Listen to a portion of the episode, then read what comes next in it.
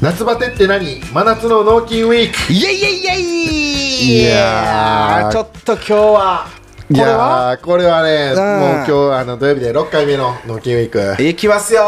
ーい今やー日はめちゃめちゃテンションおかしいっすよーこれね上田の持ち込み企画でいねやーごめんなさいねこれちょっともうほんと強引にねちょっとこれミはキアの方をねな連れ出してそうナンバーシリーズは無理な内容よなあーこれ無理っすうねん通これ常無放理っ送すね回では、いやだーからまあ、あえてこの納金ウィークで、はいやったらっていうところで、はいするんですけど今日はな何をえっ、とジブリ語り切ります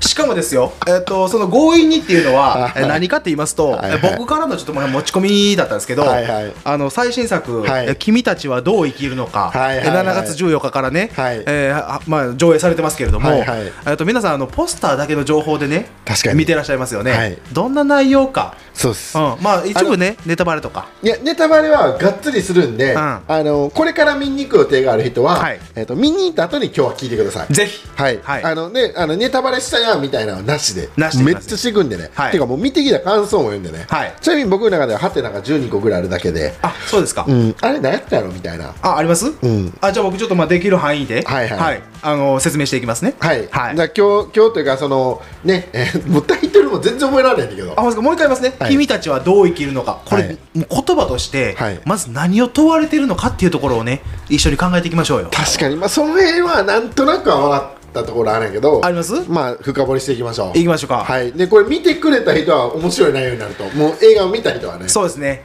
あの共感していただける部分や、はいもしかしたら、えー僕が喋ってるところが皆さんのお気づきにならなかった点を喋れてるとか、あるかもしれませんね まああるやろうなあるでしょうね、まあ、むあのまあ、ジブリは好きやけどあはいはいはい下の上かうんあ中の下ぐらいのレベル、ほんまです、うん、まあ下の下の上ぐらいじゃないかなもののけ姫だけ何十回も見て、はいはいはいラピュうタんナウシカうんまあ、その昔のトトロとかあーあの辺のポンポコとか、はいその辺はあのなんとなくロードショーでやってたらずっとつけとくみたいあなりますよねそうそうんでまああれは見たよ、はいえー、と風立ちのやったっけ、風立ちぬね、うんあれは、はいえ岡田君の声のやつやんな違ったっけ主人公違ったかな全然ごめんもう全然知識言うとんやけどそれが5年ぐらい前違うよ庵野秀明やで誰やろそれえあのエヴァの監督よ「シン・ゴジラえ声が」声がえ全然わからんいやマジでマジで主人公のいや全然わかんないですっていうレベルですはいはいはいはいなんで多分視聴者の方にはい近いリスナーの方に近い目線で、はいはいはい何言ってんねんこいつみたいなのをずっと言っていけると思うんでそうですねまあ、分からんことをどんどん積極的に聞いていこうと思うんでそうですねこれちょっとほんまあんま長なったらちょっと僕もきついなもうなんか急に黙り込んだら、ミキは帰りましたみたい なそうそうそうそうそう、うんそれはちょっとあのバターンとか車の音聞こえてきてあそうやねブーンとか言ってね あれみたいなもう続けますけどねみたいなは感いじはなんですいけど、まあそういう感じでいきましょうはいはいじゃあまあネタバレ全開でいや、いきますよ。はいでは、まず、あの、この、えー時代設定はいなんですけれども、はいはいこれ戦時中なんですね。そうやな、うんいきなり戦争の描写が始まったもんな始まりましたよね。え戦争のやつだよみたいな俺ポスト全然ちゃうんやけど思ったもんなどこからね、んあの、なんか鳥なのか、そう人なのかみたいなキャラクター、どこで繋がってくんねんって思いましたよね。ほんまに思ったで、まずは、えー主人公、えっと、真人っていうもうそれも忘男れての子たななんですけども、で、えっと、それとお父さんが、えっと、あ人を待ってるような状態から始まるんですよね。そうやなうん。で、まあ、一人が来ましたわ。それ女はい性はいなんですけれども、 ちょっと待ってこれえ2時間あるんじゃんあごめんなさいね うん喋る可能性あるわ、どうぞどうぞでまあえーそういうところから始まってでここで何がポイントになるかって言ったら、はいあの当時のね、えっとバスっていうのがあのーディーゼル式はのい回はいはい転でね、はいはいはいあのハンドルつけてギュルンギュルンギュルンギュルンって回して映画とかでもドよゥルくンあドゥルるンドゥルンドゥルンなドゥルンみたいな動くんですけどそうそうそうあの時のバスのナンバーが1482ですね、いや絶対覚えてないな絶対覚えてないなまあ見てもないしあのこれこ覚えてるやつおったら、はいもうここ聞いてほしい変わってほしいわれでまあそこから、あのお父さんはバスへ乗って仕事出かけます、はいはいはいはいで、えー、とそこからあのき迎えに来た女性と、はいで主人公の真人が、はいはいえーとまあね、人力自転自転車みたいなのに乗って、そうやな人力車やなねいうん乗っていくんですけど、うんでまあ、そこでまあ疎開先っていうか、まあその新しいお母さんになる人っていう形なんですけども、うんえそこでまあお家へ行くわけですよ。はいはいはいでそこでお家へ着きましたってなってとてもね古い、えまあ、めちゃめちゃお屋敷っていでうっのかいよなおでっか金か持っちやたみたいな思ったもんなもう超裕福やなっていう300円お父さん寄付してたからな学校にあそれはもうあの中盤でね出てくる話なんですけど、ではそこで、まあえー、と家に着きました、であなたのお部屋ですよとか言いながらですけど、でまあ、あの使用人のねおばあちゃんが、えー、と7人7人出てくるんですけどあれね僕見て思ったけどね、はいその主人公の誰マサトやってあ誰マヒトですマヒトとかと比べたら、体に厚みがあったやん、はいその割に、はいあれビッグスリーやり込んでる体型よなちょっと待ってビッグ3っていうのはあもうベンチプレ スデッドリフトスクワットやり込んでる、うんあこの厚さはやっぱり天性のものじゃないから、うんあこのおばあさんのやり込んでんなっていう目線で見てた、ごめんごめんそっちの路線でうんこの話続けるんじゃなくて、あ違うんや、うん、あのここでのおばあさんの見た目がん一体誰に似てたかっていうところで、はいはいはいい、ろんなね過去の作品とか見た時におったな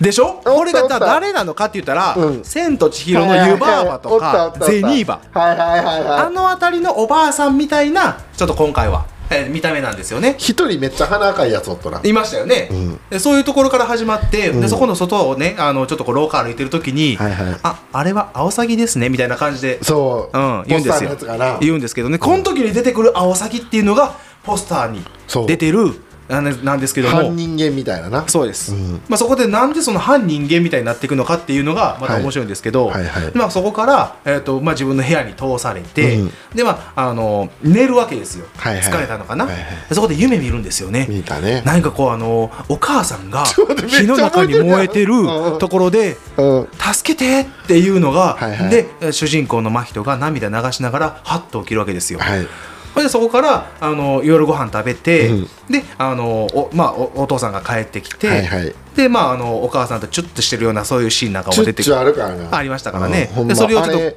まあ B やなるですね。 A じゃないな A じゃないですねうんお母さん綺麗やったしなうん、でお母さんにはもう実はねそのお父さんとの間におあの子供がお腹の中にいまして、授かり婚やなうん、で、あなたがね、えー、お真人さんがお兄ちゃんか、えーおねえー、ちゃうわ、えー、真人さんの、うんえー弟か妹が生まれるんですよ、と楽しみです真人ねに言ってたよなって言ってましたよね初対面の時になそうそうそう結構ハードル高いよなだからそういう時に、真人が一体どういう心情だったのかっていうのがやっぱりまあ10歳前後のあ人もお一人の男の子だと思うんですけどもそれをどう受け入れるのかっていうところなんかの描写もここで映ってるわけですよねなんかでもそういうシチュエーション AV とかであるよななんでそこの話でえぐったやついやでも義母義母とのみたいなのやったらそれしか出てこないかないやもうそこのシリーズ、まあ、このジブリの中でそのちょっとあのタブーなそれあそうなんや NG ワードにしますあごめんあもうそれがなはいはいまあ子供を見るしななってきますからねは、はいいはいでそこからえっ、とまあなんかアオサギがね、なんか、えーその主人公のマヒトを誘い込んでくるわけですよ、そうやな、んあいつ結構慣れないっすよななれなれしく、なんか挑発してくるみたいな感じでやばいやばいみたいな言ってたよな言ってましたよね、であの詐欺がなんかこんな廊下家の中なんか飛んでくるなんか珍しいことなんですよ、なんかも言いながら、なんなんやろなみたいなこと言ってましたけどでそこで、えっと次に小学校へ、はいはいはい、まあ、あの入学っていうか転校してきてね、うん行くんですけどお父さんがねだっとさなんかで学校に乗り込むやつなんかいないよみたいな俺感じもめ でっちゃ好きやったわでしょで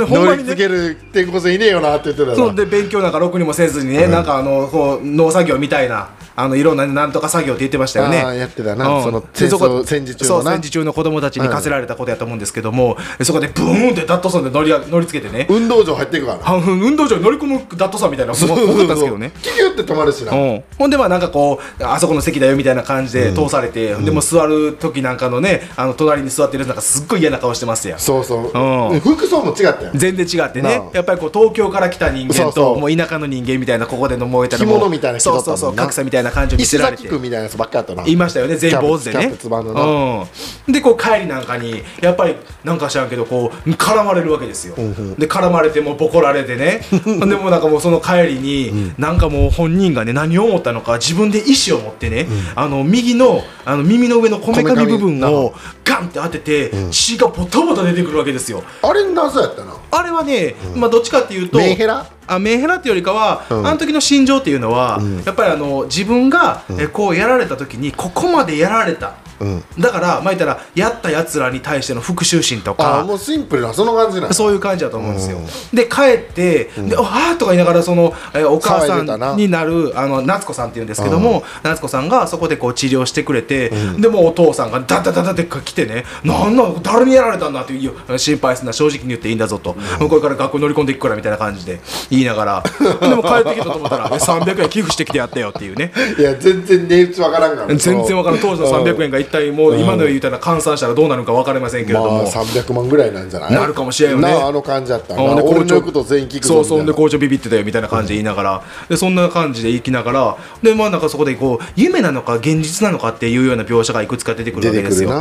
なでこうあのある時ね、あのあれっていうねまあこれ前半部分ですけど、なんかちょっと向こうになんか見たことないっていうかなんか不思議な館があるなみたいなそれジブリあるあるじゃんあるあるよもうジあブリなんか穴とかくぐりがちやもんくぐりがちほんでお父さんなんか勝ち気な変なやつ多いよないやなんかあのそんだけあの千と千尋のそうそうあの内藤剛さん が四駆だぞーってなこうこの任しとけこの車は四駆だぞとか言いながらね BM でしたわ当時ね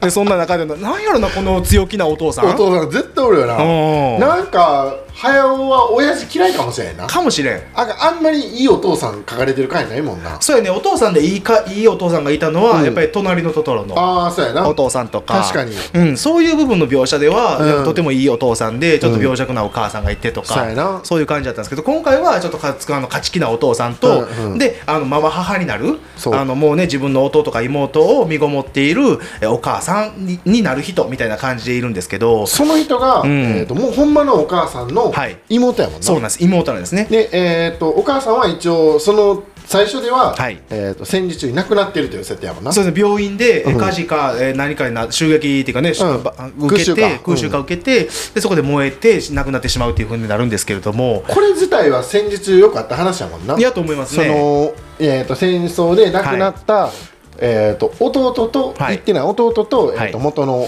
奥さんが結婚するみたいな近所でもあるからあそうやねそうそう、うんそんなにえー、となんていうかなもうまさに兄弟ということでですねはいだからまあうん当時お母さんが、うんえー亡くなってしまうという描写で言うと蛍の墓のおはいはいはい母さんが空襲で受けはいはいはいはいてで学校で見つかった時にはもう全身包帯でねあーあれきついよなギリギリな状態だったっていうのがあってでそのまま亡くなってしまうっていうのが、まあ、そのまま話のストーリーの展開としてあったんですけれども、まあ、だからいろんなね、え過去の本当に、えー各じ各ジブリのうん作品なんかのオマージュになるのか、ちそれょはでっもと連想させるっていうようなあの描浅写が。はかな僕でもありましたありましたよねありましたありましただから本当にねそれをあの最初の前半から見ていく中でも、あこれ宮崎駿の総決算やなっていうようなまあ年齢的にもなんか引退する詐欺みたいな結構ある人するやんまああのさやっぱ最後だぜりみたいなそうね風立ちぬとかでもそうそうえこれを本当の自分の、うんえ最後の前だ作品として、うんえ引退しますって言ったけども今回そうね原作脚本監督でもう出てましたけども、あれなんやこうやってやるんだよみたいないやもうあれはねあれだからその「もののけ姫」はこうして生まれたあのところの描写であの侍がねアシタカがあのイノシシのやられてるところへ向かう時に馬で追っかけられてほんでもうそこであ池あみ湖ですかねかなんかをこう行く時に槍を振り演技指な導な演技指導するア時ニメーションに対してなそうそうそうこういう動きをするんだよって言いながらこれ「もののけ姫」はこうして生まれたのあのメイキングムービーのやつメイキングムービーのところ見ててうんそこめっちゃ覚えてるもんなそうやはろいそういうところなんかも、まあ、やっぱ出てくるわけですけど、はいはいはいはいまあ、これがまあこの今回の「君たちはどう生きるのか」っていうところに、まあ、いろんな要素、要所要所でポイント出てくるんで出すけてくどるよなほんでうん主人公も明日からめっちゃ似てるような顔出てきてねやっぱりこう凛々しい顔立ちっていうのはやっぱり主人公にあるあるやなってはいはいいはいはいうとこなんですけどもでまあ怪我したところまで行ったんですけど、うんで怪我して、でこうだんだん熱が出てきたりとか、はいはいはいちょっとこう病状がっていうかあのその怪我のえー状況が悪くなってきて、うんうんでお医者さんが来て、うんでなんとかまあ、えーまあ手術みたいな感じで塗って、でほうあのちょっとこう、えー今で言ったら2ブロック、はいはいみたいな感じで。片っぽだけ2ブロックそうです右側側面だけ2ブロック気味になって今年で絆創流行るん膏ちゃう貼る多分いくともねトレンドになると思いますけど、なると思うなうんさっきやっとこでそこから、えー、とどういうふうになっていくかっていうと、なんかあのそのアオサギですよ、はいはいはいがなんか自分の部屋の上とか屋根とかをねあのあかかつかつってこれ歩いたりとかなんかこう挑発してくるわけでしすてよ。くれよなあいつうんほんでなんかもうそこで、えー、と急に、えー湖のてか池のところうんにこう降り立って魚を食べたりとかして、はいはいはいで主人公の真人もそこへ行ったりとかした時に、はいはいそこでね喋り始めるわけですよそうやでお待ちしてます よ結構あええ段階で喋ったな喋ってくるなんかあいつがなんかほんまのラスボスかなみたいなっていうね、うんこいつは一体何をそう真人に、うんあの及ぼしてるなっていうのがわからない、はいはうん、で「お待ちしてますよ」とか言いながら行くと、急にブワーって風が吹いて、はいはいはで池の中から鯉が出てきて出てきたなでもう草むらの中からもう主人公の真人にね、カエルが大う量わに出てきたなわーって出てきて「お待ちしてますよお待ちしてますよ」みたい な多分ねちょっとセリフが合ってるかどうか知りませんけそどんなニュアンスのなそんなニュアンスの感じでいって、ほんでなんかそこでねあの夏子さんとかが急に弓矢を持ってねあの俺出てきてなんやったかでそこでバッとか言って撃った時に、みんながブワーって言って逃げてきて、でこうあそこはその場は収まるんですけど、であそのシーンなぜやなだからそれが現実だったのか、うん真人の夢だったのかっていうのうんうんがちょっとわからない描写になるんですよね、だからパラレルワールドの行き来みたいな感じになってくると思うんですけど、頭持ってるしなあそうなんですよ熱あるしでそこで一体何が起こってるなって言いながらこう見てる自分たちは考えるわけですけども、でそこから真人は、はいはいえなぜか知らないけれどもえ弓矢を作り始めたりとい か。 やあれおもろかったなうんあのああやって羽つけんねやみたいな米噛んでなそうそう米噛んで海苔状にそうしてで海苔の役割を果たさしてで隙間にそう青あそのアオサギから出てきたなんていうかと飛んだ後落ちた羽を使ってでや矢尻の後ろの羽部分につけたりとかするんですけど、なんか細かい描写がねなんいかろあいろ映のって米て潰すみたいなシーン好きよなあそうやね、うんおひつから米た取り出してね そうそうそうそうそううんでそうちょ海苔状にした後ちょっと残った米粒は自分があのペロペロ食べるっていうみたいなねそうそうそうあれなんか見たことあるわそうですよね、でそんな感じであ始まるんですけれどもでそこからあの急にえアオサギをそれでやっつけたろみたいな感じで行くんですけどえその途中でねあれって言ってあの夏子さん、まあはいはいママ母ですよね、はいがちょっと体調あつわりであーそうやなえ寝込んでしまってて、であのいやお見舞いに来ましたみたいな感じで,、でごめんなさいああなたをこんな風にしてしまってみたいな感じで、まあ、その夏子さんは一生懸命その子を息子としてあ可愛がろうとかそうやな見ていこうっていう形で取ってんのに、まあそっけない態度を取るわけですよね。まあ思春期やからなそうでやっぱり受け入れられないですよ、まあお母さそんうだはなお母さん、あなたは、えー、とお父さんの好きになった人かもしれないけれども、僕のお母さんではないみたいなああいうな、うん23回言うシーンやったもんなあそれるやんかでそういう中で、まあ、あのなやり過ごしていくんですけど、でそういうある日あのそうやって、えー建物不思議な建物があったりとか、でその不思議な建物っていうのは一体何だったのかっていうのが、あの夏子さんから説明されるんですけど、昔、えーとても賢くて、あのほ読書が好きな王子がいて、はいはいはいでその人があの建物を作る、まあ、館を作ったんだよみたいなであなたにはちょっと早く言うべきじゃなかったんでもうちょっと慣れたら言おうと思ってましたみたいな感じで言うんですけどでそんな、まあ、あのことがあったりとかしてある日、あのそのママ母のお母えー夏子さんがはいはい森の奥へ入っていくみたいな感じで白装束みたいに着てたよな来ていってであれっていうのが分かりながらだったんですけど、うんうんほんでそんな中でまたアオサギが出てきて、うんでアオサギが普通にこと喋り始めるわけですそうやなよしかもねくちばしの中からあのもう鼻が出て きてほんであの目がギョロって出てきて、ほんでなんかこう普通にあのアオサギのかぶり物だったんかっちゅうぐらいの感じでこうパカってそうやね開いて人間みたいなのが出てくるわけですよ足ね足は鳥だけどな足が鳥のまんまでね、でしかも羽が短くなってみたいなあいあの顔も見たことあんのよなあるでしょなああの辺のその鼻がでかいとかっていうのもそうやな「まあ、千と千尋の湯婆婆」とか、はいはいはいああいうのをちょっと連想させるようなはいはいはい描写やったと思うんですけど、あのこのアオサギがなんとですねあの声優が菅田将暉さんなんですねなそうかそうなんですよ、はいあそう全然印象なかったでしょ、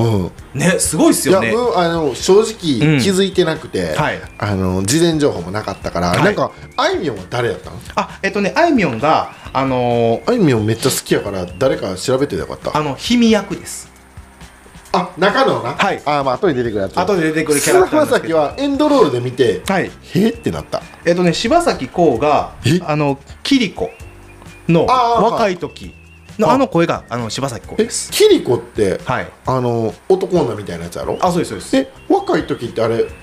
年いったら誰になるのあの老婆の一人だったじゃないですかあえあのお守りになったやつお守りになった人あの歯4本しかなかったやつそうおそそいつなんやそうなんすよあお守りを持ってたからあいつ出てきたんかなそうそうそう、まあちょっと話飛んじゃいましたねであででちょっとあの、えー補足情報で言っとくとその久子っていうのが、えっと真人のおお母さん、はいはいでママ母になる夏子っていう人のこれ2人同じえー声優さんだったんですけどもこれが木村佳乃さんですね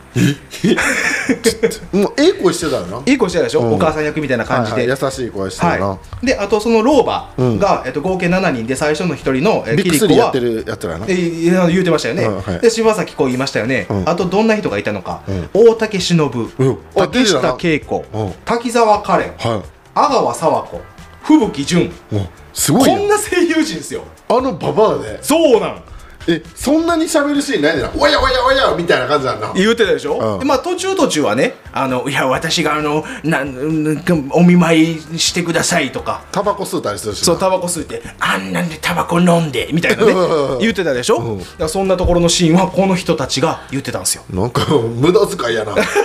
有名女優たちのなあ全員が主役級になってもおかしくないやんあそうですねうんほんであの、えっとまだお父さんはいはのい声優言ってませんでしたけど、これ特別出演で、これ木村拓哉です、まあそれは分かったよハウルですね、んはい、そうやなはい、あれ丸分かりでしたけまどああね、の棒読みやしなあ棒読みだったんでねキムキムタクってジブリ結構棒読み多いもんなちょっとあれはね、なんか、なんだったんやろうなと思いだったんですけど、まあ、そんな感じで、で、その、えー森へ行って、はいはいで、その、あの、キリコっていうおばあさんと、うんあの、いや、お嬢様がそんなところへ行くはずがありません、みたいな感じで行きながあはいはいはいはいら、はいで、こう、真人がね、あの、弓矢を持って、で、行くわけですよ。で、そこへこう行った時に、青崎がまた出てきて、あそうやなうん、であのちょっとこう「えあれ?」みたいな「なんだこの世界は」みたいな、確かにあの洞窟やのに、あの側とかが、あの全て本で埋め尽くされてるようなはいはいはいは部い屋があ部屋っていうか洞窟みたいなのがあってんあでったな入った途端にガーって言ってゴーンって言って降りて、でそっから何が始まんねんって、もうこっからもう大体ファンタジー系ですよね、もうそうやなもう、うんあこんな感じないってそこで掴めたらなそうだから初めてあ最初に言戦争っじゃたないんやそうみたそいうな時代設定が戦争だったにもかかわらず、ここからめちゃめちゃジブリやんみたいそなうそうやな感じになってくるんですよくねぐるしなそうそうそうで大体暗いとこくぐってくよなあジブリはもう暗いことこくぐりがちなのはトトロのね、うんあのトンネルくぐっていく時なんかで、はいはいはい真っ黒クロスケなんかがいたりとか、はいはいやそんな感じでしたけどもで最初にこうあのここ、えーそこのところから、であのーすお母さんの、はいはいえーまあ、ママ母の夏子さんを助けに行くって。いうところでそこの世界へ入り込んでいくんですけども、そうやなんで最初に出てきたのが海なんですよね、うんで海がぶわーって広がっててで何なんだここはみたいなそうやな感じで行って、はいはいはいであのあるまあ言ったら石の,、うんあの鳥居みたいなはいはいはいものがあって、その手前に、うんあの普通の柵みたいなものがあってきなんか金色のな結構がっちりした作あったなありましたよねほんでそこのこう金色のところの柵の上に文字があって、ちょっと文字のところは忘れちゃったんですけども、でそこの文字をこう読んででドアのその、あの鉄柵ですよね、はいはいところなんかをこういた時に後ろからねペリカンがめちゃめちゃ大量 にねブワーって言ってこう主人公のところに来てでもうもう強制的に、うんもうそのあの鉄柵の中にあの入らされてしまったと、うんななった時に、うんもうそこで出てくるのがあの若き日の桐子みたいな感じでおばあの一人なそうおばあの一人と一緒に行って、あの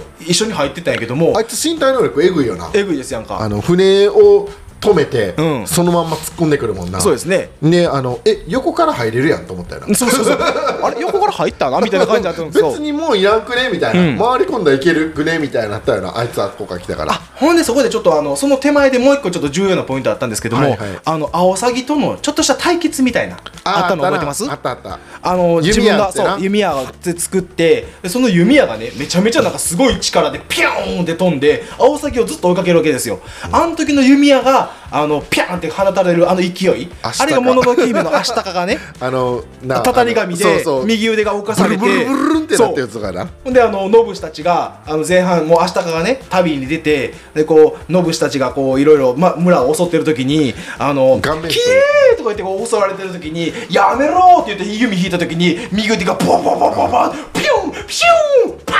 て言ってあの時のなんかサウンドトラックみたいなのもいいよ ないいでしょ、うんあの時の音がいいんですよね、はいはいはいはいまあそんな描写がそこにもあってあったな弓矢なでアオサギのこのくちばし上くちび上くちばしのところに穴開けるわけじゃないですそうか、やなでそこでそのあ菅田将暉の声優さんの青崎がなんか知らんけど詐欺に戻れなくなるっていうそう怪我したらなそうそうそうほんで穴開いてるからダメみたいななんかなんかルール設定になってて、そうだよななんかそこであのちゃんとそこあの塞いでくれないとんダメだからみたいな感じで言っててね、でそういうのもありながらでまたさらにこう資材沈み込んでいって異世界へ行ってでそうまやたな先の海の世界に行って、で、まあ、ペリカンにこう押しのけられて、はいはいで入ってはいけないみたいな感じの、はいあまあ、石の棺みたいなね、あのまあいろいろ古墳みたいなところありましたけど、はいはいでそこで、まあ、もう若き日のキリコが出てくるわけです出よ。てきたねでキリコがなんかしらんけどもうすっごい船をねグヤーってこう一人で操ってすごいよで風あれを受けながら、ねオールを足こぎながらみたいなフィジカルモンスターやですごかったですよね、うんほんであそこのね正門っていうかその鉄柵から入るのはまたタブーやのに、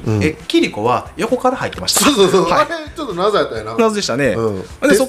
鉄鉄柵破ったんだみたいなくだりやったよなあそうそうそうそうあってでキリコは横から入ったら OK なんだみたいな感じだったんですけどでそこでもうてペリカンを追い払うために、なんかこう火をねそうやなあの自分のいなきんなかりムチみたいなものを取り出してふわーふわーってやって、うんでそこでこうふわーってこう逃げてって、でそこでまあ主人公もなんとか外へ出されるんですけどもうなんで入ったんだと。そうそうそうまあ、ここはもうあのすっごい危ない場所やから、うんって言ってでそこからこうなんかじゃあもう一緒一緒に船乗れみたいな、んなってでそこでわけわからんけどもあの漁をしてるわけですよねそうそうそうそうむちゃくちゃでかいね、うんシーラカンスみみたたいいななみたいな気魚持ち悪い顔のなうんでそこでオこウうみたいな顔してなかったオウムみたいに目がねいくつも6つかよなあの12個ぐらいありました、はいはいはいでそういうのをこうなんか2人でこう引っ張り上げて、でそこからこうあの、むえー、と船がねめちゃめちゃでかい豪華客船みたいなの,、うんあのもうやって配線はいはいもう使えなくなったようなところがなんかもう自然のね、はいはい森かなんかにかわまあやったら戻ってるようなところうにん戻っていく途中で、うんなんかもう死んでるか生きてるかも分からへんような影の人物がはいはいはい船こいで隣でねあのこの人たちは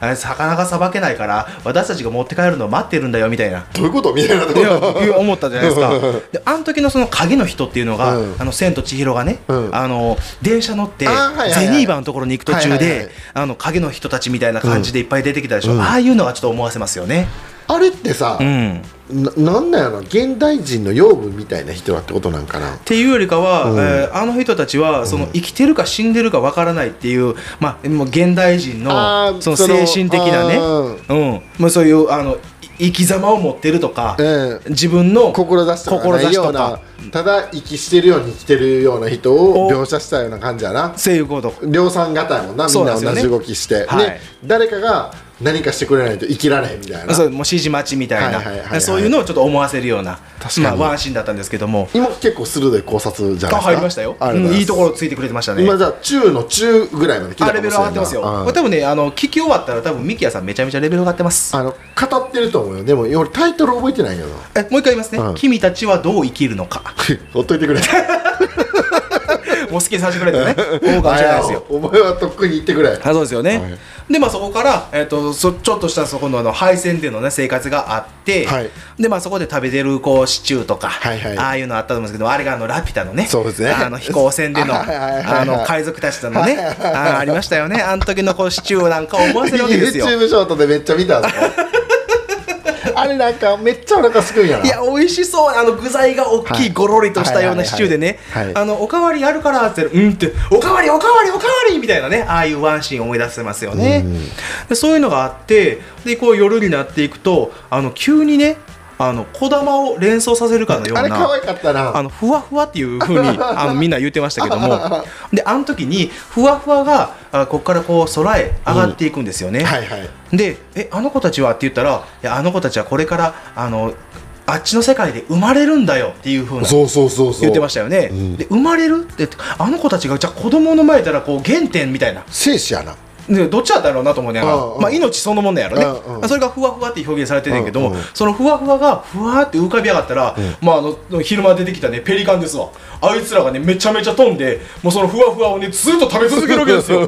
あのいグループ消えとったもんなもうね、もうひいっぱい来るあのふわふわが食べられてしまっててでうわーふわふわを食べるなーみたいな、うん、全部食べられてしまうみたいな言ってたよねそしたら下からね急に火をね手からブワーンって上げて花火みたいにボーンみたいなそうしたらペリカンがブワーってって燃つえ強すぎるよていや何やこの火の神様かみたいな感じで、言ったらもうあれが「氷見だ」みたいな感じで言って、でこれがねあいみょんなんですよああなるほどうんもうそれ知っときたかったもうあいみょん好きやからあーそうやねでもなんか物語を理解する方にフォーカスしてたから確かに確かにこの声が誰っていうのは、キムタクぐらいしかわからなかった、もう全然わからなかった俺もね実際の話、あの後で、えー今出てる情報を精査して、えーこうやって今お伝えできてるだけなんですけど、まあ、そこでもうひみっていう女の子が出てきて、そうやってペあの命のね、はいはいあのふわふわを助けているっていうような描写が出てきてでその途中で、えーまた、えー夜になった時に、うんちょっとトイレに行きたいっていうなって、はいはいでトイレ行こうとしたらそのトイレの横でねなんかもうあの、え傷を負ったペリカンがああはいはいはい、はい、いて ボロボロのな、うん、でそこで何かこう主人公に対して、うんあの何か意味深なはいはいはいセリフを吐いてでそこでまだパタってこう死んでいくんですよねなんか一思いに殺してくれみたいなこと言ってたよな言ってましたよね、でそこでなんかまた青あの青崎が出てきて、うんあれたすあの埋めるんですかみたいな感じで言って、うんうんうんでそこでちゃんと埋葬してあげて、うんっていうようなことがあって、うんでその後もうあのそこから今度はまた、えー、と夏子をね、うんえー助けに行くんだっていうところででまたあの次の、えー夏子が妹な、はいなん今かあ実はこれ夏子が、こうあの実際の真人のお母さんの名前が久子なんですけど、うんその妹が夏子だったっていううんうん話なんですよね。うんでまあそこからあの次は、えー、とまだ別の場所へ、えー、と行って夏子を探しに行くわけで行くわけですけど、はいはいその氷見うん、っていう女の子と、まあ、知り合っていくわけなんですけど、うんであの氷見のねお家とか行く時に、うんすっごいその前の畑とか、うん野菜がねああすごかったもなういっぱい実ってたじゃないですか、うんあれは何かって言ったらもう、隣のトトロの、うんばあちゃんところのあートウモロコシとかきゅうりとかトマトとかあったでしょなんか理想の世界なんかないやーほんまにあれが一つのユートピアみたいなねうんなんか食べるものには困らんし、色鮮やかやったしな、ねなんか天国のイメージに近いよなそうですね、うまんあ、だからそういうのがまあ一つの異世界として、はいはいまあ、存在していて、はいでまあ、そこでなんか知らんけどあの今度次赤星インコの化け物みたいな、もういっぱい鳥よとりあえずな、今回鳥やねだからもう今回やっぱりあの、えー、とジブリではうん確実に空っていう世界ははいはい絶対外せないんですよ、うんでそれを今回は鳥っていう生物うんを、あの描写することによって、うん空を連想させていたんだなっていうふうに僕は思ったんですけども、はいはいうん、そういうのがねやっぱ「紅の豚」とかだったら、うんイタリアのアドリアの、ねはいはいはいアドリア海を、はいあそこで飛行船たちがね、はいぶわーっていくような。あったりありましたけどもいやそういうのをこう連想させてあなるほどなっていうふうに思ってたんですけども、まあ、その後、まあいよいよその氷見っていうね、え女の子であるということが分かって、はいはいでそこであのもっと夏子さんっていうところにこうどんどん近づいていくわけですけども、はいはい途中でうんまたあの、真人がね、うんまあ、なんか夢みたいなのにいるわけですよ、うんはっって言って、でもあの王子がうんうん出てくるじゃないですか、はいはいはいで王子が、うんなんかあのこのちょっと待ってくれって言って自分がなんかちょっとこうねあの積み木みアたンいなバランス な積み木を積み上げてて、うんでこう最後のこう一つをこうスッと押してねうんでこれで、えなんとかこうアンバランスな積み木がこう保たれた瞬間に、はいはいこれでやっと1日持つなみたいな感じで言って、なんかあれは、うん、この現代社会の描写よなあそうやねこのなんか微妙なバランスでそうギリギリ保ってるみたいな、うんどこかが崩れれば、はい全部崩れるっていうこの、温暖化とかさそうやねのいろんな戦ね争も起こってるしさ、はいそういう感じの描写じゃないですか、うん、いやよく気づかれましたね、はい、僕もそう思いましたよ、んなんかそれを、えー、とギリギリのとこでほんま保ってるような感じだったもんなでそれをたった一人の人間のそんの積み木の組み上げ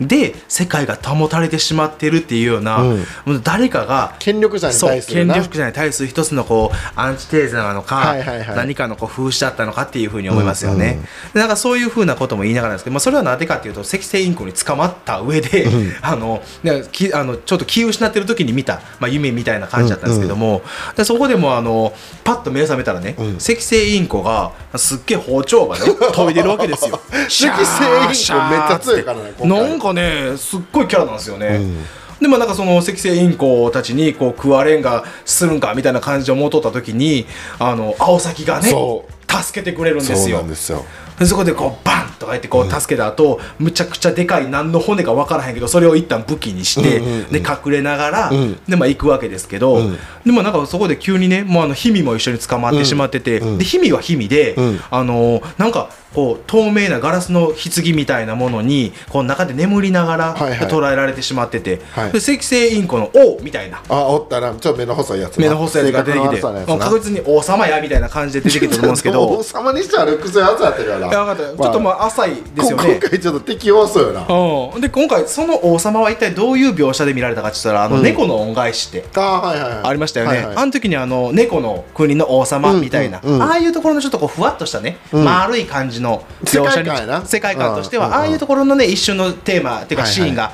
出てきたのかなっていうふうにはい思うんですけども、はいでそれまでにちょっとこう描写を戻すんですけれども、はいまあ一旦その、えー館で、うんえー見つ見つけられたら危ないからって言って、んまあ、いろんなところはこうあのまたこれ洞窟みたいな、はいはい穴くぐりがちみたいなとこあったりとかそうそうやなうんで一旦外へ出て、んであの木の根っこばねうーん張っていくような描写あったと思うんですけはどいはいはいはいはいこれがなんといってもラピュタですよ。あ確かにな、うんそれはちょっと僕でも分かったわパズーがね、はいはいもうあのラピュタっていうところからこうね生えてるあの大きな巨大な木の根っこをこう伝っていくシーンなんかもやっぱあそこで出てきたわけですよ。なんかあの水に浸かるシーンとかもジブリ独特やなあ独特やね。なんかぬくぬくぬくみたいな感じだな、うん、トップントップンみあそうたいな。そうそうそうそうそんな感じのこうはい音はいはいなんかもやっぱりこううまいなと思いながらうん行くんですけどもでまあなんかそんなこんなでこうえーなぜその赤星インコの王様みたいなやつがねはいあのいやわしがあのこの国の支配者になるみたいなうんうん感じで言ったんやけどもじゃあなぜそれができるのかって言ったらうん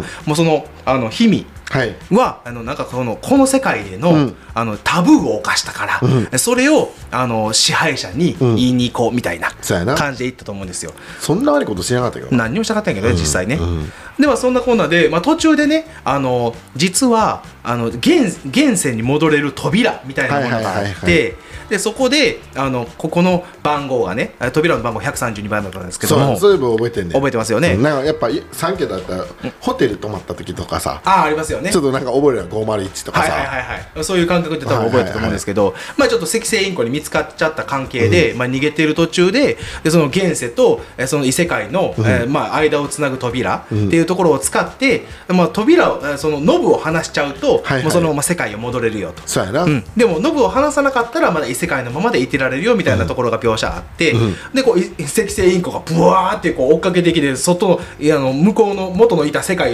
にいた時に、お父さんがねはいそうそう、マヒトーみたいな感じで今行って。これ似てたなあの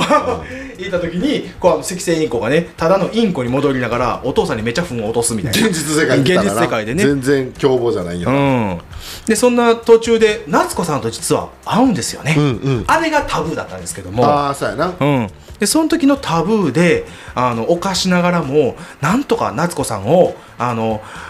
まあ夏子さん帰りましょうそう戻りましょう連みれたていな連れて帰ろうとしてな連れて帰ろうとしたのに、うん夏子さんがそこで言ったのは拒否なんですよね確かに拒絶だったんですよ、そうやなちょっと尺稼ぐためにな、うん、終あのまま行ってたらもう終わっとったかわらってましたからね、でもそこで何を言ったかって言ったらもうあなたなんか子供じゃないみたいな、あなたじゃなんかなかったらよかったのにみたいな要まはあ真人を拒絶するわけですようん、真人も拒絶してたからなそう結局だからお互いの本音の気持ちをぶつけ合うことができずに、うんああいう場所でしか、まあ、そういう言葉を交わせなかったっていうことは、お互いをその時に傷つけてしまったっていうことなん本ですよ音ねと。建前でな、ねうんだからいいお母さんになろうとしてた、そうやな、うんそれを拒絶してた真人、うんね、でそっけない態度を取った、うんでその中で夏子さんは異世界へ行ってしまった、うんでそれを取り戻そうとした真人はどんどんどんどん気持ちがねお母さんっていうような気持ちが高まっていって、うんでそこでは「夏子お母さんお母さん」って、んそこで叫んでるんですけど、うんその時にはちょっと、まあ、それが届かなかったんですよね、うんうん言葉が。でそういうのがあってそれがまあタブーだったんですけども、はいはいはいでまあいよいよ、まあ、その支配者の王子はいって言われるね、まあ、あの見た目で言うとそのアインシュタインみたいなそうやな、うんイメージもそんあなっ感たと思うんですじけでど思ったな、うんゼウスとかそんなイメージだあかもしれないですね、うんまあ、やっぱ全知全能のね、うん唯一の絶対神みたいなあそういうまあ確かに役割でしたから、うんでそんな中で、あのー行ってでなんとか交渉しようとはいするわけなんですけども、まあ待ってくれないかと、真人に、えーこれを受け継いでもらいたいんだみたいな、んでなぜかというと、その王子の血族一族でないと、この支配者のあの役割は受け継がすことができないと。 D って入ってなかったかいや、えー、D 入ってないわ また全然違うからなそうなんですよね、うんまあ、そんな話もありなかったんですけどもほんでそこでもう何を、まあ、最後に問うかって言った時に、はいえっ、とまあ、この傷、まあ、自分のねこめかみ石でつけた傷について はいはいまあお父さんには本当のこと言えなかったでもあその世界で夏子さんお母さんとしてえ助けたかったでいろんな人たちと出会ううちに自分の生きていくっていうことはどうやって決めていくのか自分で生きるとはどういうことなのかを決めていくっていうのがどんどんどんどんあのきちっと形になっていや僕は帰りますと。うんうん、いう言葉を言った時に、もう最後の、えー支配大叔父の支配者が、はいはいあの崩れずに置いていた積み木がカランと崩れてしまうんですよね、うんその瞬間にもうその世界が壊れ始めるわけですよそうやなブワーって言って、ほんでなんとかなんとかそこからもういろんなこうブワーってみんなで逃げていってうんいくわけですけど、んで最後に、うんその氷見はいね、これ実はあのこれが久子の子供の頃だったんですよね。あそうそうそう、うん、で実は昔この、えー、真人のお母さんであるあの久子が、はいはいあのある時、えー消えてしまう神隠しがあったって言って、んうんその1年後にその消えた当時の格好とうん元気な姿で帰ってきたみたいな、しゅあの前たら話があったんですけども、でなんとかその元いたあの扉、はいはいこれから、えーあのまあ、真人が変える、えー現実と、で氷見久子がそのまま変える現実はいはいっていうところに行くんですけど、うんその時に氷見が、まあ、あのもう大きくなって年齢は違いますけれども、はい夏子妹に対してもうあなたもねしっかりやりなさいねって元気でねみたいな、うんそんな感じで言ってで真人にねあの私はこっちの世界自分の世界変えるからって言った時に、いやお母さんはねって病院であの火事があって、んかもしくは空襲を受けて、ん燃えて死んでしまうんだよって、うんそんなの嫌だよみたいなうん感じで言うわけですよでそこで氷見が何て言うからって言ったらね、うん別に自分がどう死ぬかっていうのをうんどうこう思うんじゃなくて、あなたみたいな子供を産めるなんてなんて素晴らしいのっていう、うんこういうことを言うわけですよ。はいはいはい日々は日々でもう自分がどんな最後を迎えるのかっていうのを自分の息子から言葉として聞いてるのに自分がこんな素敵な子供を産めるんだっていうことをものすごいもうそれが嬉しくて嬉しくてっていうような、うんうんそんな気持ちを本人である真人に伝えてでお互いが自分たちのいる現実の世界っていうところに戻っていくっていう。そうやな、うん、そこでうん出て行った時に、あのみんなが迎えに来てくれて、はいはいはいで最後にせ戦争が終わって2年後、はいはい僕はこれから東京へ帰るっていうところで、おあの下階段の下の建物の、ね、1階にはお父さんとで夏子お母さんとで生まれた弟でしたね。はいはいはいうん、でそれで終わっていくっていう。あ、まあそうやそれともう一個最後にはいはいアオサギのことをねと友達友達って言ってたんですよ。 あこれちょっと面白かったよな、ね、うん、それを言うの忘れてたクわクソじじいみたいな感じだったのよなねなんだおめえ気持ち悪いやつみたいな感じからな、ね、ずっとディスっててねそうで自分のこと邪魔しに来たりとか、うんまあ言ったらこうあの導くはずがさ、はいはいはい惑わしに来たりとかそんなこといろいろしてたのにでその王子とのね自分はあー、えまあ、現実世界で生きてま、はいはい生きますって言った時に、はい僕は一人では何もできませんと、はいだから友達を作りますって言って、でこのアオサギみたいなもうあアオサギやなんやって言いながら,、はいはいだから友達ですっていうわけですよね。うんうんほんでそのアオサギと最後別れる時にも「なあの友」みたいな感じでね、言いながら、まあ、そんな描写もあってね、うんだからこれを、うん、今今ので一通りちょっともうえーっとうまくまとめたなありがとうございます2時間ちょいをまとめたな、はい聞いてられるレベルで、あほんまです4時間ぐらいやられるのかと思ってあ大丈夫です明るなってくんちゃうかとか思ったけど大丈夫朝にはねならずにまだ言ってますけども、はいはいはいでこれを、まあうん一通りのストーリーとして今、えーご説明させてもらったんですけどもネタバレやからな、はい完全なあの最初から最後まで喋ったって感じだもんな喋りましたねなこれあの聞いて、はいえー、と見に行くつもりもなかった人が、はいこの内容喋れたら見たやつみたいな のあるからあのエコですわでね、ちょっとあの説明の中では時系列がぐちゃぐちゃになっちゃって、うんいろいろこう思い出したことはね、あの途中途中入れちゃったんでいろいろこうストーリーをもし映画館で見られた方なんかいらっしゃったら、あれあの時言ってた順番が全然ちゃうやんかっていうのはちょっとご了承いただいたとしてそうそうまあな思い出しながら喋ってるしなあそうなんですよ、うんまあ、本当にあの僕今何を持って喋ってるかって言ったらちょっとしたメモ書きだけはいはいはでい今ここまでちょっと喋らせてもらったんで覚すえけてれたどやつも箇。条書きしてなみたいな、い、でやっぱりこう君たちはどう生きるのかっていうのを、みんなそれぞれ決めてきたんです。うん真人はこう生きる、うんね、夏子はで久子、ね、真人のお母さんであるでその子供時代である氷見はどう生きたのか、で王子は、んね、アオサギは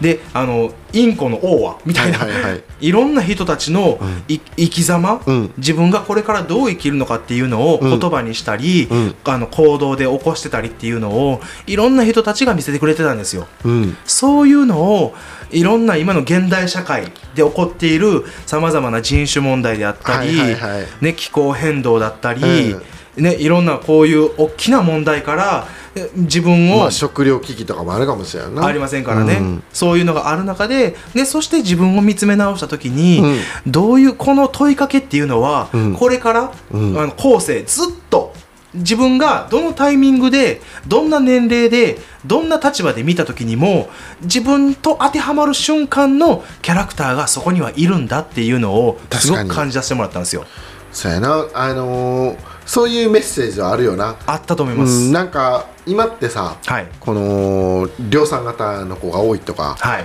ていうその若い子がはいなんか、まあ個性が弱いっていうんかな、うんうんうん、こ昔みたいなぶっ飛んだやつがおらんようになってきてるっていうのは、はいあのもう分母として少ないからさ、はいみんなにいいと思われることをしないと,、んえーとある程度の分母を稼げないとか商売として成り立たないみたいなところがあるからさ、はいなんか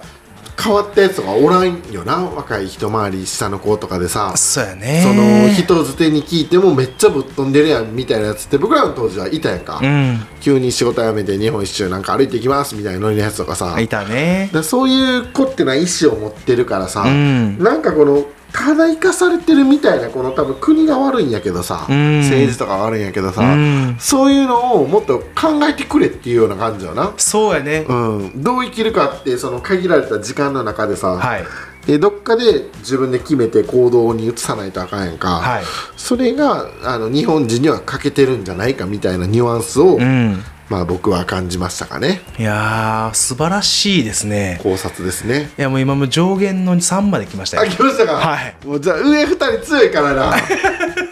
赤座と一緒やなあそうですねうんでもそんな感じじゃないだからその見て何も感じひん人っていうのは、うんえー、と息するように生きてる人なんじゃないかなって思うとこあるよなそうやね、うんあのみんなが良しとすることでそのみんなっていうのは一体誰なのかそう何なのかっていうところだと思うんですよ、うんもう今こうやって教育にしても、うんあの仕事にしても、うんいろんな意味で自由というような言葉をそうやな建前でうん言われてるんで、あそうる意味切り離されかけてる状態なんだと思うんですよその建前やと思うで、うんでその中で、うんじゃあ例えばねあーあ、まあ、後ろ指さされるわけじゃないけども、はいはいあいつあんなことしてるでとか、うんなんかバカなことやってんでみたいな。はいはいなんか今どっちかっていうとその今まで少数派で、うんえーとてもマイノリティだった人たちが、はいはいはい今でこそとても輝いて生きてる人っていう風にうんフォーカスされてるような、うんいう風になってきてるんじゃないかなっていうのも僕個人では思ってたりとかして、うんうんうんまあ、いろんな SNS とかで承認欲求を満たされて、はいはいその承認欲求を満たすがために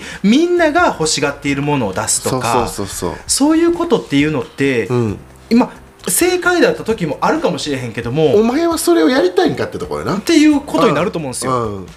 でそれはねやっぱりもう一回ちょっと立ち止まって、うん今までやってきたことを振り返るとか、うんもしくは本当に自分が今やりたいことこれからやりたいことは何なのかっていうのを、うんずっと答えは出ないかもしれないけれども、うんうん考え続けながら生きていくっていうことってうんいいんじゃないのっていうような。もうそうと思うで、んうんまあそれがさそのどの年齢でもできるよねできますみたいな感じ今からでもできると思うし、はみたいいな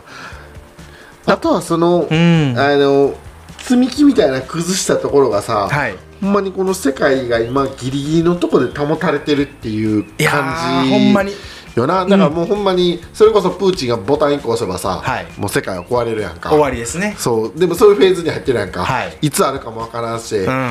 ー、と北海道とかな、はいえー台湾事変か、はいがあって北海道はロシアって同時に狙ってくるんじゃないかみたいなのもあるからさありますねこう日本人ってのは平和ボケしてるしさ、うんまさに平和ボケの象徴みたいな総理大臣が今やってるわけやんか。確かに。ね、あの日本人を全く支援せずにな、はいよそでいい格好をしてきてとかさ、うそういうのに怒らなあかんでっていうニュアンスもあるよな。うん、言っていいの、そうん言っていいの民主主義っていうのはそうその選挙権を持つそうもう拒否権を持つ、うんとか自分で選べる、そういうはずやねん、うん主義としてはだから投票率がさ、うん50%とか超えへんやんか超えないこれがさ90とかなったらさ、んもっと世論って変わってくると思うねんな変わる90%あって、うん別にそのあのまあ言ったら人口層が多ういんところに対して、うんええこと言って、うん受かる人がおるかもしれへんけれども、もし仮に、えー、と90%の投票率があって、はいはいでその人が60%でなんとかその人は通ったかもしれんけどもそうそう40%の人が、うんもうあなたとは違う意見の人うんに対して投票して、うん私たちの代弁をしてもらう人っていう形で上げ始めたとしたら、うんこれは危機感でしかないはずやしそうそうそっから始まるっていうところも絶対あると思うねんその危機感さ与えれてないもんな与えれてないこれはやっぱ国民の責任よな、うんもうちょっとなんていうんかな現実を見てな、うん自分の国に対する愛国心を持ってさ、うんでそのどう生きるかもそうやけどさ、うんそのある程度の指針っていうのは国が示してくれるとこもあるやんか、うんうんでやっぱり日本っていうのはその量産型教育真っ只中みたいなところがあってさそうですねえーとまあ、一般的な幸せで言うとさ、まあ、特に田舎とかやったら結婚して、うんはい子供を産んではい家を建てなさいって、はいこれって何かって言ったら一番税金取れるからなそうなんですよそうこれをあの幸せの、うんえー、となんていうのテンプレみたいなのしてしまうと、うん一番税金を取れる人らをずっと永遠に育ていけるいけるっていうね確かにね、そうまあ、あのお上の方でのね、うん都合のいいそう形っていうのがそうですっていう一つのあの答えになってしまってるんかもしれない、んうんだからそれがねなんかまあそれがまあ確かに幸せだとは思うんやけど、うんうんでも自分がほんまに何をしたいかとか、うんで考えてできる時代やからこそ、はいこの自我って持ってほしいよな。そうやねうん、まあだからそのナショナリズムっていうんかな、うん愛国心とか言ってくれたけども、うんじゃあこれがいつ生まれ始めたのかって言っても、うん結局明治維新以そ降うやなの現代に至るまでうんかもしくは終戦うん後の、えー今80年弱んっていうところで、誰かによって、えー作られた一つの形だったのかもしれないと、うんでもそれを、うんある意味、えー、ともう日本は終身雇用はできませんとか、うんうんあのある意味資産形成は、えー自分で考えてやってくださいとかっていうなんか一応投げてくれてるわけ。そうやな、うんんそういう投げてくれてる要素に対して、うそれを掴むか掴まへんかとか、やってみるかどうかっていうのはもう自分らに課せられてるわけよ。まあ使命というかな、うん課題というかな課題としてね、んでもそれをやろうもやるのもやらないのも本当自分次第、そう、うん、でもそこまで一回考えてみてもういい時間がここにはあるんじゃないかって、うんそれを一つの物語として、うんいろんな世代でいろんなせ性別でいろんな役割の中で見てる人たち、考える人たちがそこにはいたんだっていうのが一つこの映画としての大きなテーマだったのかなって。まあでも僕もそう思うから、うんのなんか分からん分からんとは言ってた割には、うんストーリー自体はあんま分からんねんけど、んメッセージ的なやつはなんか汲み取れた気あがする全然そうやと思うね、うんうんなんかねそのほんまにさっきも言ったけど見て何も感じひんっていうのは、うん割とふわっと生きてるんじゃないかなと思っちゃうかな、はいはいはいそうだからそれでねまた多分5年後ぐらい私の最終作ですってまたできてると思うけどなそうですね、まあ、それをまた楽しみにねそうそうんあのまたこのジブリっていうね、んもうだって1984年のナウシカから、もうこの2023年までのうんこの長きにわたってね、いろんな物語の中であのいろんなメッセージを、うんうんあの提提唱してくれてであ自れも分たちにあのねポンポコとかめっちゃ分かりやすかったもんな分かりやすかったわ、うんあの時の生まれた都市開発その中でのベッドタウンとかでじゃあ例えば動物うんと自然どうと人共と存していくかなの共存とか、で最後にタヌキは何を選んだかとか、えこういう高畑勲のね、うメッセージ性、うんやっぱりね高畑勲先生はね「あのまあ、蛍の墓」もそう、はいはいね「ポンポコ」もそう、はいまあ、あのかぐや姫とかもそう、うんいろんな意味ちでょっとわかうらんうんんかあの考えさせてくれる作品がすごく多くて。上田エンドロールで興奮してたもんな、もうエンドロールで、あの背景画とかで小賀和夫さんとかね、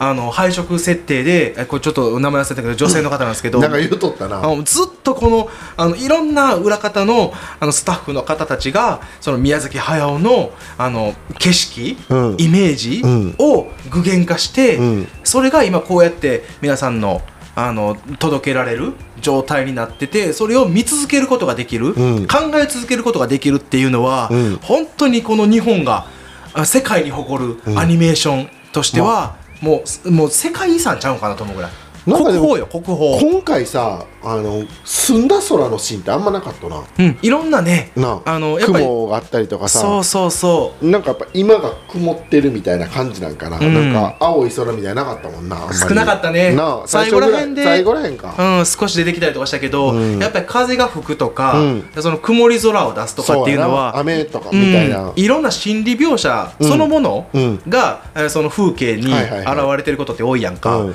そういうのもあの感じ取れる部分ではあったよね。そうやなだから僕らもさ、まあのんきのんきにっていうか、まあ、農業しててさ、はい、ほんまにこの5年とかでさ、はい、 23割は経費増えてるわけやんか増えたでそれに対して23割収入が増えたかとか、はいえー、と売る単価が上がったとか、うんえーそういうわけじゃないやんか、はいそれに追尾してっていうかそうな。やねってことは、えー、と生活水準が、うんえー、と毎年同じことやって頑張ってるのに、うんどんどん落ちて落ちていって、うんえー、とこのピラミッド的には僕らは底辺の方に向かっていく、そうや真ねっ、只中ねいるいるし、はいえー、とそれに気づいてるのも少ない。少ないかもしれん。ななんか金が残らへんなみたいな、うんで税金ももちろん上がっていくし、うんこれはもうこれが必然的にどんどん上がっていくやんかそうやねでなんか僕らもせなあかんよな、うんこの自利品になってしまうよなあそうやね今から来年がさ、えー、と作物が倍で売れるわけじゃないんやからさ、はいプラスアルファの収入とかさ、うんしないとさその5年10年前のすどっか行こうみたいな生活でさえできんくなってるっていうのは、うんなんか危機感を感じるし、うんもうほんまにちょっと怖いよないや怖さがあるほんまにコロナの時とか、うんよく聞いたのが収入は変わってないわって言ってる子とか結構多かったんやけど自営の子でも、えでも残るお金は減ってるよなと思って、うんそこの算数にも気づかってないかなみたいになって、ちょっとそこは恐怖心があるよね。あるうん、でもそういう風な政策やんかうん、実際はね、うんうん、サイレント税金やでステルス税金かステルスやね。 え何やったっけななんとか税でなちょっとおもろいやつあってんなほうほうほう有名税とかじゃなくてね空気税空気税に近いような あ出勤税おうおうおう通勤税やおうおうおう通勤税とか24年とか組み込まれるとかはあしれっとそんなん出てくるわけやそうんあのなんていうかななんでその岸田に対してさ、んあのみんなは不満がないんかなとか思わへんであの世論の調査でさそうもう30%切りましたとか言ってんのに、うんうん誰もじゃあ岸田を下ろせもないしじゃあ次の対抗馬としての、うん自分がじゃあ、えー、と総選総解散してくれとか、うんもう一回あのえ自民党党首のね、うんえー選挙やってくれとかいう話もないじゃないですか、ない総裁選挙やね、うんそういうところもやっぱり政治家自体もなんやろなってで自分たちの、あー一人一人が、うんえ声も上がらないそうやなで上げると、えー極左なのかとか、えうんー極右なのかとか、うんいろんな意味でなんか極端にされる、ん白か黒かしかないのかみたいなそうやな間は何かあってもいいんじゃないかとか、うんその間として取り繕う人がいないのかとか、うんいろんな意味でなんかええ塩梅がないんですよそうやな、前も出てきたけどな塩梅塩梅なうんじゃあ今あの上田ガに襲われてますこれあれちゃう詐欺の代わりちゃう上田いやガがあいつが俺を戻しに来たそう今ガーガー今上田主人公のジブリが始まるあー新しい物語が、うんここからスタートしますんででガは死にましたははいい、まあ、そういうわけでねねまあ、いろんなことを思わされて考えさせられて、うんで自分もあの今日ね、えー、と本日、まあえー7月の20もう5日になっちゃいましたけども、はいはい7月の24日はいに、えー、と映画を見て、昼休みなはい、でそれでほぼ貸し切りやったけどな貸し切りでしたけどもね、うんまあ、そんな中で、えーまあ、皆さんにお伝えできる範囲とで自分がその都度思ったところとあージブリとの、まあ、関連性をいろいろ話させてもらったわけですけれどもこれあの何俺らジャンル漫画やったっけあ違います、えー、と自然です。ああもうほんま納期ウィークならではよなならではのこオリジナル企画だと思いますね企画やなはいはいはい持ち込みいやでもこれはさあの今のんでこれだけこすれたからさ、はいもう全部でこれだけ喋れるわけやんか上田はいだから 興味興味がある人あったら秋ぐらいにま たジジブリアゲインなみたいんかなそうジブリの、えー、と例えば、えーラピュタ」うで、えー語ってほしいとかそうそうやなでそうそうそうそんでナウシカなんかはあの実はこれ映画っていうかアニメでやられてるのは、えっと原作の漫画がん7巻あるんですけども、うんそのうちの1巻の、うんえっとまあ、あ1巻から2巻の途中までとかあそうなんやそれぐらいで終わっちゃってるんで、うん7巻までのことをちょっと話聞きたいとかって言ってくれたら、ら、えっと、もう一回ちゃんと読み直して、皆さんにお伝えできるあのところまで持っていきたいと思ってますんでまたリクエストなんかもあれば割とでもジブリってなんかはな3人に1人ぐらい好きだもう半分2人に1人ぐらいかなまあちょやっぱりねまあ全然もも好きやしさう、んでもむずいむずいよな難しいのも多いよな、うん今回はなんかちょっと分かったかなそのみんなが分からんとか言ってたけど、はいだから構えてもいったし、はいまあ、割と集中もしてたから、はいなんとなくそういう見解かうな、んうんうんだからこれを見て同じような考えになってくれたりとかすればはいいいし、えー、とぜひねあうんの、一1回見た人多分聞いてくれてる人が多いんかなそうですねもう一回その僕たちの考察も含めて、はいまた聞きに行ってもらえればはいいいかなと思ってます。そうですねまたみ、あの映画を見ていただくか、はいでまたこの、えー企画のはいこの「君たちはどう生きるのか」っていうのをね、はいえーまた聞き直していただければと思いますので、はい皆さんにどんな、えー心情をもたらしたのかは全く分かりま せんが、